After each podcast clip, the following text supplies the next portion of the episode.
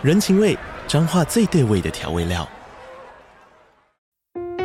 人，你在这端，我在那端，各自忙碌又相互牵挂。情，街角的吵杂声传递温暖与思念。味，是从每一个转角飘出的乡愁。这里是彰化县政府 Pocket 节目《彰化早咖》，我是主持人内克。从彰化大小事各具特色到旅游攻略，透过轻松有趣的访谈，带着大家走进最在地的早咖。准备好了吗？彰化的故事，我们说给你听。以上为彰化县政府广告。欢迎收听轻描淡写即时文库，这是一个描写人性故事的节目。大家好，我是 Dog，我是 Side。之所以会叫即时文库，代表系列内容将是更短、更轻便的小故事，就像即时商品一样，打开就能服用。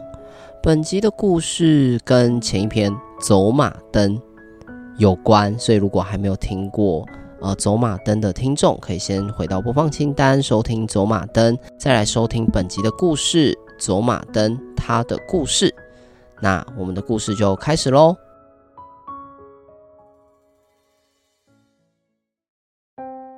三百六十六天前，我们相遇了。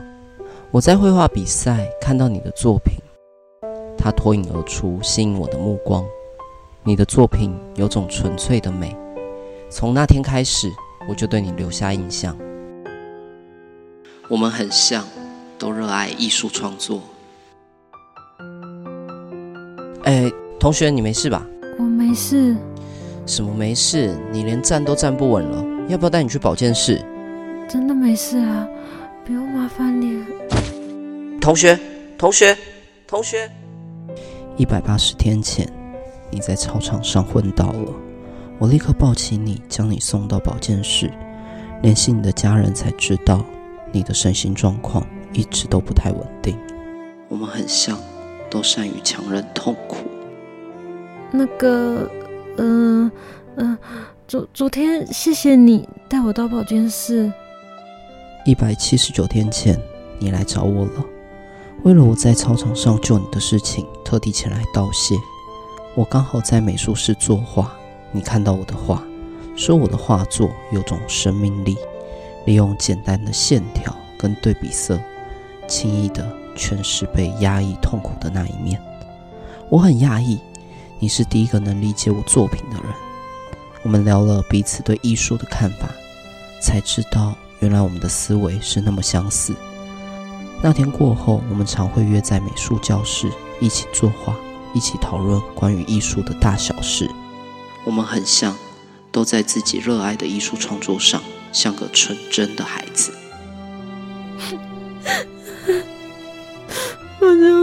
生 到底有什么意义？四十五天前，你哭了。你的父母要你放弃艺术创作，他们希望你专注在学业上，为了考上第一志愿，替将来成为医生的这条路而努力奋斗。你没有选择，生来就是父母的工具，要替他们实现他们过往没有完成的梦想。我将你抱在怀里，给你安慰。给你鼓励，你是个有才华的人，应该坚持创作这条路。我们很像，都活在父母梦想的阴影下。十四天前，你向我告白了，你偷偷将情书放在我的抽屉，我将信纸揉烂丢掉，装作没看到。我喜欢你，欣赏你在艺术上的才华。我喜欢你，只有你才能理解我。我喜欢你，那个热爱创作、天真浪漫的你。我喜欢你，我比任何人都想珍惜你。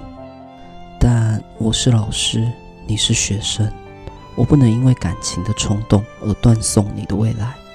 那天过后，我就再也没有去过美术教室。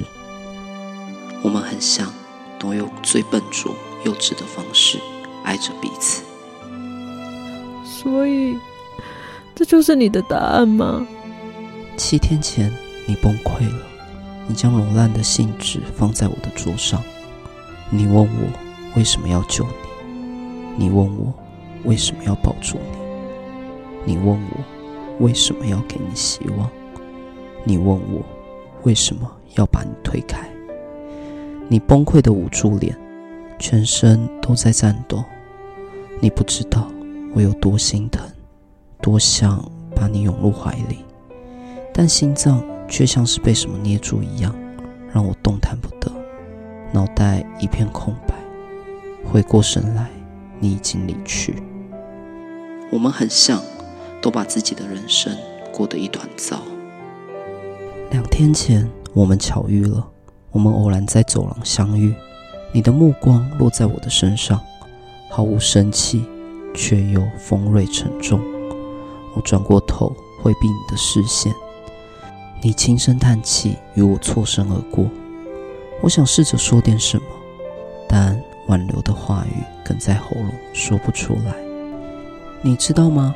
我每晚都会看着你写给我的情书。那些字里行间成了我对你的思念，化为泪水。这是我对这个世界温和的挣扎。我们很像，都修补不了这道裂痕，却又无法释怀的走下去。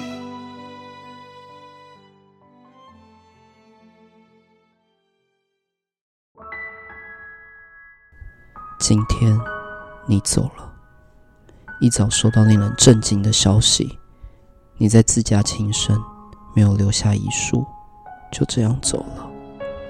我想，除了我以外，没有人对你的离去有头绪。当晚，我做了一个梦，梦到你在死前的走马灯，看到我们在一起的结局。我们很像，都渴望有一个完美结局。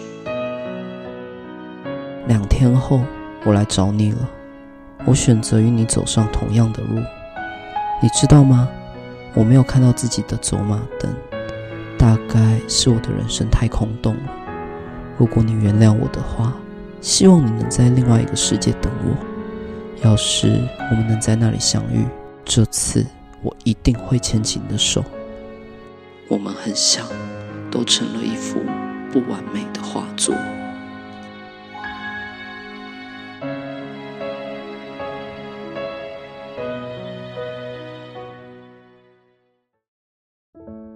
感谢收听轻描淡写即时文库，以上为走马灯他的故事的故事内容。我们上一集的故事是禁忌的话题，然后这一集的故事是禁忌的恋情，就是来聊师生恋嘛。对呀、啊，所以想问一下对师生恋的看法？不反对，不反对。OK，但，但是要看程度。什么意思？就是师生恋其实是一个很广的议题啊。我们讲最极端，我会反对的，比如说幼儿园，这犯法。等一下。对吧？它的范围很广，所以一定要定义得很清楚。Okay. 因为师生恋对我来说，它有很多不一样的样貌，对吧？家教跟自己的学生也是师生恋啊。但如果今天家教老师假设他是大学生，然后学生是高中生未成年，这种你觉得 OK 吗？当然，大前提就是你有办法去担保，然后你有办法让身边的人都相信你不会去做一些未成年不能做的事情，那当然 OK 啊。哦，所以这种他们交往是 OK 的。我觉得不反对，但是你就当然大家尽量避嫌嘛。嗯，我是站在父母的立场来说，我请一个家教老师过来，然后你们去谈恋爱，这真的对于能够去做好这份职务吗？哦，会不会被分心呢？我就要告诉你会，大家就知道发生过什么事情了，并没有，不要乱掰。那你对这件事情的想象是什么？哦，其实你刚刚的回答让我觉得有点意外，就是很复杂，很复杂。对，因为。我当初想的是很单纯，就是哎，只要有喜欢，有什么不可以？哦，所以其实你当初想这一题的时候就没有想得很清楚。对，什么年龄啊，有的没有的啊，就是都没有想过。有很多东西要考量吧。所以我这次看了大家 Q&A 的回答，发现到师生恋牵扯的问题还蛮多的，非常多，好吗？对，这个等一下我们在 Q&A 的时候会跟大家提到。那此外还有人跟我们分享一些师生恋相关的作品。那我想问一下，你记得我们有一起看过什么哪一个师生恋的作品吗？因为我们重录过一次，所以不要讲出来啦。所以我知道是《返校》哦。好，对，那《返校》它是一部国产的恐怖游戏改编的电影。那故事的背景是在戒严时期，内容是讲一段师生恋的悲剧故事。那你记不记得大家看完那个电影的第一个反应是什么？因为我们是跨年的时候嘛，约朋友一起来看。我忘记了。好，然后那时候大家是直接骂说：“哦，这个老师好渣哦，乐色恋童癖。”对，其实看到这个反应，我自己是蛮意外的，因为这是一部我蛮喜欢的作品。那它有一种就是遗憾的美感，所以那时候看到大家的反应，我觉得哈，怎么会这样？然后因为在最后一句，然后老师有留给那个女主角一句话嘛：“白露与水仙，今生无缘，来世再见，自自由。”我觉得这一段非常的感人。然后可是不知道为什么大家看完这段在骂。我觉得会这样骂，代表是成年人想的比较周全。我自己对于师生恋。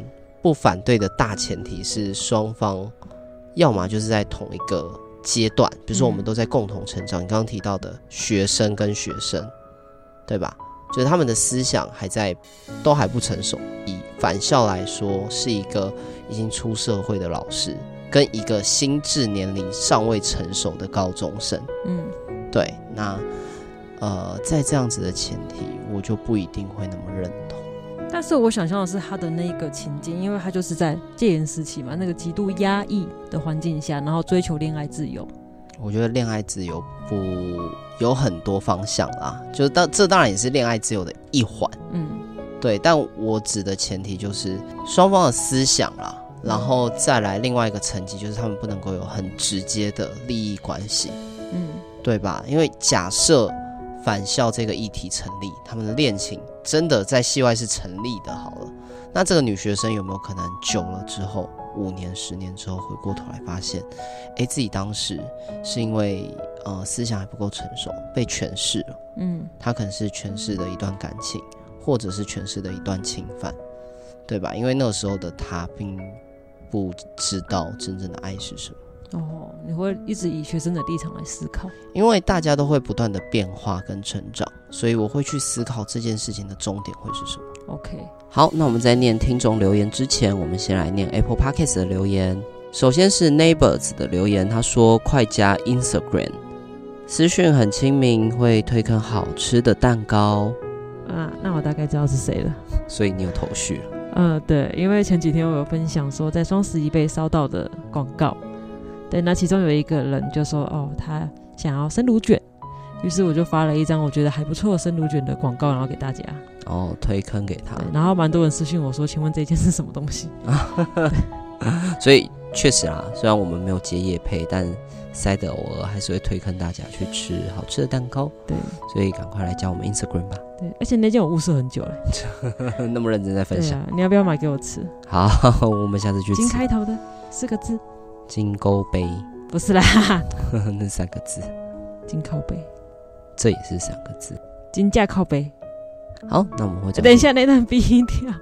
好，那聊完我们对师生恋的看法，接下来就来听看看听众的吧。那我们就进入我们的 Q&A 时间。好，第一则留言是你要不要吃兔宝宝？他的名字有够可爱的。他说我自己就是师生恋，在大学刚毕业时就去当高中生的教会团契辅导，就把女友拐走了。这样可以吗？这样可以吗？可以啦，恋爱自由，恋爱自由。OK，给过。原 来原来。好，大家听众要小心啦！如果你自己是师生恋的话，等一下塞德会来评价，给 pass 或不 pass 啊。好，再来是白雪公主的毒苹果，他说容易有偏见，而且道德上不好说，除非已经毕业，但容易被说话。是会不会指指点点？很容易啦，就是有直接的利益关系的话，对啊，我觉得这就是恋爱自由要承受的后果。而且这个超容易被人家说闲话，所以我觉得基于保护彼此啊，就是在这么做之前，不是不行，只是真的要想得很清楚，还是就撕下来，就撕下来就对。好，再来是野猫怪谈的留言，他说觉得学生够成熟就好，毕竟恋爱自由。哎呦，反对票出现了，对，看来你跟塞德的观念一致。好，再来是圆圆的留言，他说：“只要不做出突然多出一条生命的事情，我个人是觉得没什么。”哦，这个人的道德观跟我比较接近。那如果是像这个故事一样少两条生命的话，那大家都觉得有什么吧？死光嘞！哦，好，再来是元素，再来是边缘人的留言，他说：“性别都不是问题，凭什么身份会成为阻碍相爱两人在一起的理由？”哎，他。刚刚有提到啊，年龄跟我比较像，就是没有想太多。我觉得恋爱自由没错啦，只是在做这件事情之前，可能先想清楚，觉得可能被人家指指点点，各方面的状况都想清楚，觉得还是 OK，那你再做。对，要承担这些就是反对风气压力。没错，但看来对下面这一位小伙伴的，就不太一样了。Amber 说：“好竞技，好刺激，好想体验啊！拜托来个年轻、超聪明的帅教授或老师可以吗？跟小说一样开外挂的。”好，Amber，我想说一下，就是漫画、小说、连续剧、偶像剧都是骗人的。现实很残忍，你大部分遇到的可能会是不年轻的，然后有家室的，对，然后也不怎么聪明的。老师或教授，而且他没有超能力。我只想说，梦里什么都有，梦最美。对，下一个是草毛木。我朋友和他的高中老师在毕业前在一起，然后那个男的有小孩，孩子和前妻理不清楚，和小孩的保姆也疑似有一腿。哇，这个老师还有简单，还有你的朋友，真的要慎选。Amber 看一下这一则留言，现实，这才是现实，是的，这才是梦外的会出现的事情。是的，好，下一个是张同学，我就曾经喜欢过我的老师，但被发现后就没有再联络。啊，下一个是阿雄，不要闹出人命，其实还好，至于怎么搞出人命又是另外一回事。好啦，他跟我们的看法比较接近，嗯、对，但这个搞出人命应该不是指物以上，嗯、哦，多一条人命的那种。下一个是山羊，甜就没关系。哇，完全突破境界的那种。对，OK。下一个是阿阳，我觉得可能是一种崇拜心态，结果误认成爱。对，这就我刚刚提到的，有可能嘛。滤镜加成。对，滤镜加成嘛，就是有可能会是因为你跟老师之间有一个诠释的关系。对，你会看他什么都会觉得哇，他好棒，他好完美。没错。然后身边的同辈的。都会觉得哦，他怎么样？再来是淡月的留言哦，跟大家的逻辑切齐，观念一致。他说：“我大学同学的爸妈就是，其实不妨碍别人不犯罪不就好了？”完美答案，完美答案，而且他还举出实例。下一个是社会边缘人，我们有边缘人，也有社会边缘人，让我想起日剧《魔女的条件》，不过那太梦幻。对，那太梦幻。歌很好听。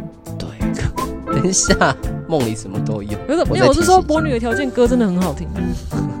下一个是波波，年纪不要差太多，两情相悦的话可以接受。这就跟你不太一样。我刚刚在想说年纪不要差太多，有没有幼稚园老师跟小朋友的年纪不要差太多？嗯，可恶，找不到破绽。你想到 这破绽满满的好吗？但塞的觉得年纪不是问题。没有啦，我觉得小朋友还是。没有年纪，好好的去玩积木就好。不是不是，年纪不是问题，但心智年龄是第一前提，是个问题，对吧？第一前提。那会不会有老师的心智年龄比学生还多？但不可能发生在幼儿园跟老师啊。那我就说起来，像呃大学、高中这种，老师的心智年龄比学生好一点，有可能这学生超成熟，要么就老师太幼稚嘛。对呀、啊，OK，好像蛮有趣的。那这样学生还有办法喜欢上比自己幼稚但年纪大那么多的老师？那可能觉得可能是男生喜欢女生呢？啊，想照顾对方。对，就好好可爱哦，这样这个阿姨好棒。Doki Doki。好啦，那下一位是好朋友杜姑十三姨，他说够帅就可以哦，很蛮肉欲的。颜值，颜值是一切。好，再来是叶的留言，他说这是他们的自由吧。但如果是你身边的，如果是你的家人，再来是荒敏觉，他说国中小不可以根本恋童，高中大学稍稍可以接受吧。哎、欸，你把幼稚园老师放在哪里？尊重一点。下，我们大家都要讨论这种偏差值在最。我小就恋童，你把幼稚园老师放在哪更小哎、欸？哦，对吧？根本恋婴。练音是什么东西？对啊，托婴中心哦。对啊。接下来是阿成的留言，他说不排除有诱导恋爱之类的啦，但个人觉得也太难了吧？可以教教我吗？我也想去诱导帅哥。撇开玩笑，我个人觉得，如果那个年纪比较小的很清楚自己恋爱的感觉，也没差啦。嗯，当然要看年纪。如果是国小老老师，当我没说。好，两个回应，一个是你可以找度国十三姨去找帅哥老师。像对，然后第二个是一样，你把幼稚园跟托儿中心的老师放在哪里？尊重点。对对对，所以哇，那他这样要讲的很很长哎，就是他最后一句要补充很多。如果是国小老师、幼稚园老师、托婴中心老师，当我没说，我我们要盖挂，就是以下国小以下盖挂这样。所以我们还是用单元的那个是标准答案。对对，标准答案，目前最简短、最准确的，然后又有实力。好，再来是阿戴的留言。他说：“都成年跟单身才可哦，大家补充的越来越齐全了。会有单身，对对对。如果是有家庭啊，对，那我们前面真的想太不周延了，不是我们道德观败坏啊，只是我们没有把这个 这个漏洞哦，对对，没有把它画进来。下一个是阿谦，师生恋感觉比较是公正性的问题，怕老师会特别偏袒。